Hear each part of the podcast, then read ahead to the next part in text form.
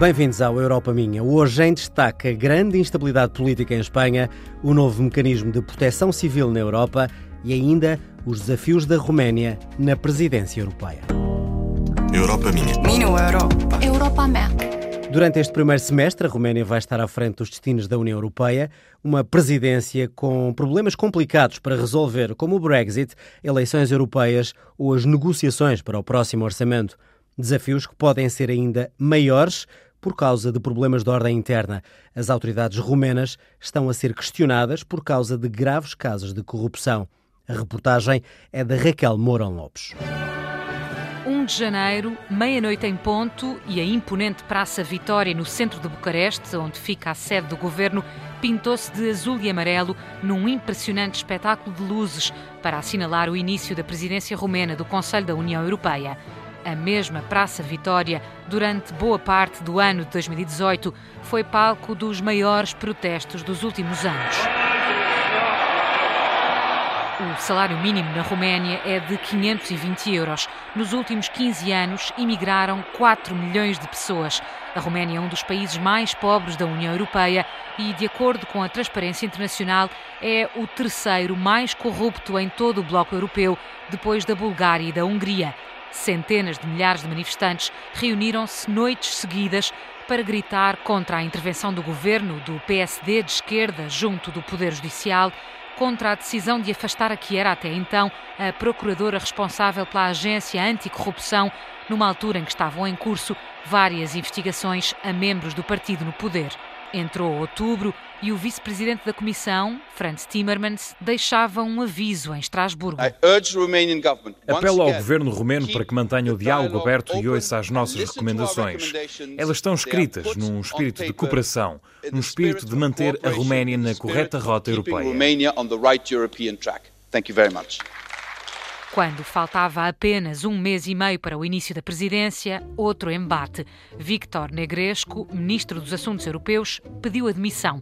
Pouco antes, numa das últimas entrevistas que deu antes da admissão, falava à Antena 1 e mostrava-se alinhado com a mensagem de que a política nacional não contaminaria a política europeia. Na minha opinião, não há qualquer relação entre a presidência do Conselho da União e discussões internas ou discussões sobre o primado da lei. Os preparativos oficiais continuaram. A primeira-ministra romena recebeu em Bucareste o presidente do Parlamento Europeu. Foi recebida em Bruxelas pelo presidente da Comissão com um beijamão de Juncker que ficou como imagem de marca. Mas pouco tempo depois, o mesmo Jean-Claude Juncker falava ao jornal alemão Die Welt para dizer que tinha dúvidas. Dizia o presidente da Comissão Europeia: O governo de Bucareste não compreendeu totalmente o que significa presidir aos países da União Europeia. A presidência da União Europeia requer disponibilidade para ouvir os outros e para deixar para trás os próprios interesses. Tenho dúvidas quanto a isso. Aviso feito, e apesar de tudo, com o virar do ano, a Roménia assumiu de facto, oficialmente, a presidência do Conselho da União. Nas primeiras declarações aos jornalistas, o novo ministro dos Assuntos Europeus, Teodor Melescano, falava orgulhoso da tarefa pela frente e sublinhava que a credibilidade da Roménia não pode ser posta em causa. Para nós e para todo o povo que está envolvido neste projeto, a presidência romena do Conselho da União Europeia representa o mais importante projeto para o país depois da adesão à União Europeia. Não nos esqueçamos do quanto representou para a Roménia a adesão à União e, ao mesmo tempo, não nos esqueçamos que a Roménia teve um ótimo desempenho no contexto europeu. Não se fala o suficiente disto.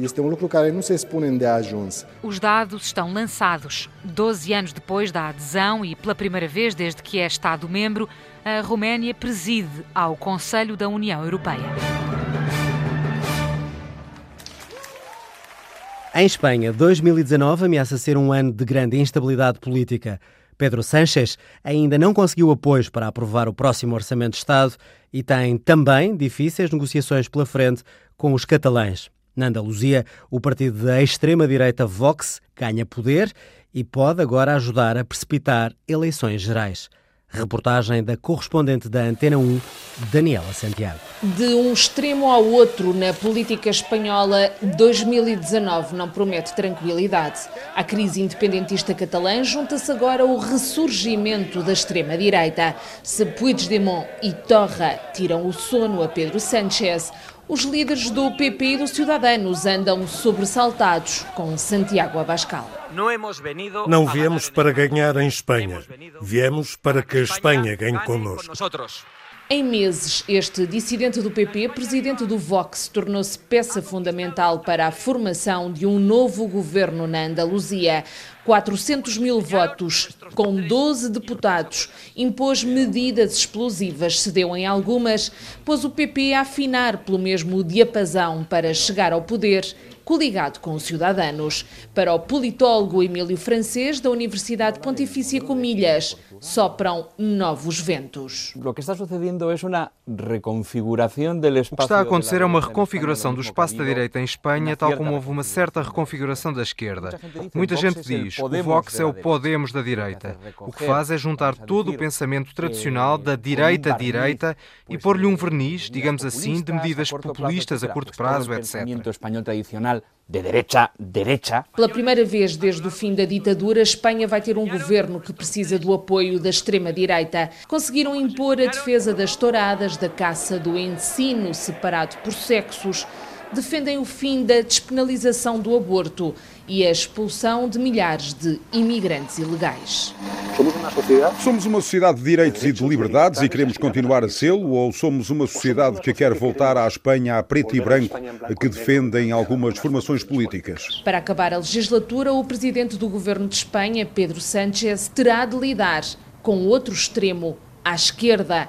Os independentistas catalães, essenciais para a aprovação do Orçamento do Estado para 2019, aguardam com ansiedade um dos julgamentos mais mediáticos. Há nove políticos detidos, de 13 acusados de rebelião tudo vale para negociar. O problema de Sánchez é o problema de Sánchez é qual vai ser o efeito no eleitor tradicional do PSOE de uma transação, digamos assim, que se faça utilizando como moeda de troca qualquer tipo de concessão política na Catalunha. Concessão política em Catalunha. Antecipam-se tempos conturbados deste lado da península, onde há mais de três anos desapareceu a estabilidade política. Europa minha. My Europe. Mono Europe. Comissão e Parlamento chegaram a acordo para o financiamento do novo mecanismo europeu de proteção civil. O objetivo é criar, ainda antes do verão, um mecanismo com meios reforçados para, por exemplo, combater de forma mais eficaz os fogos florestais. O repórter José António Pereira conversou com o eurodeputado José Manuel Fernandes sobre a grande importância deste novo mecanismo para ajudar todos os europeus em caso de emergência. O alerta é apenas um teste num dia calmo. O novo carro de combate dá nas vistas no quartel dos bombeiros de Vila Verde. A água que escorre pelos vidros não é desperdício, abria caminho em situações de perigo. Permitia que o carro saísse ou que se colocasse em posição de segurança. É essa a preocupação. Já se trabalha muito com o cérebro e, eh, e essa é uma grande vantagem. O comandante Luís Moraes habituou-se ao caminhão nos fogos do ano passado em Braga.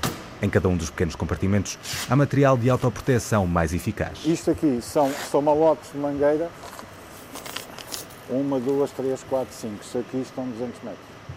Transportarmos mangueira com muito mais facilidade. Só foi possível uh, sonharmos um pouco este carro uh, devido a fundos europeus. A partir de junho pode chegar a Portugal outro tipo de ajuda em situações de emergência.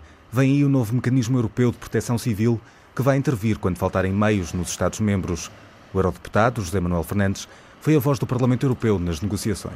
28 aviões centra, geridos de uma forma centralizada, têm uma eficácia muito superior que 50 aviões espalhados pelos vários Estados-membros. A Europa uniu-se no socorro depois dos incêndios de 2017 em Portugal. A Comissão Europeia apresentou propostas de reforço, mas o acordo sobre o financiamento entre as instituições de Bruxelas não foi fácil. Posso mesmo dizer que havia Estados-membros que não estavam nada interessados em que existisse um acordo. Houve reuniões violentíssimas. Eu cheguei a usar uma expressão que foi eh, reafetações a 100% significa solidariedade zero e os Estados-membros queriam fazer reafetações, não queriam colocar novo dinheiro, queriam fazer cortes em políticas. Assim, nos próximos dois anos, haverá mais 205 milhões de euros para investir na compra ou aluguer de meios próprios da União Europeia, mas José Manuel Fernandes deixou aviso a cada país. O receio que existia, e não pode acontecer, é que haja um relaxamento por parte dos Estados-membros. A proteção civil é uma competência nacional E nós evitámos uma coisa que os Estados-membros queriam. Era que houvesse uma penalização. Se de forma recorrente existisse o mesmo tipo de fenómeno, o novo mecanismo de proteção civil deveria deixar de intervir. Isto era um disparate que os Estados-membros pretendiam. A prevenção é uma das palavras de ordem deste mecanismo. O programa Rescue não evita tragédias, mas quer reduzir a devastação e melhorar o socorro dos europeus. La Mia Europa. Europa My Europe. O programa Europa Minha tem o apoio do Parlamento Europeu, produção Carla Pinto, apresentação João Adelino Faria. Siga-nos, como sempre, nas redes sociais em RTP Europa. Nós regressamos na próxima semana, como sempre, aqui na Antena 1. Fique bem e até lá.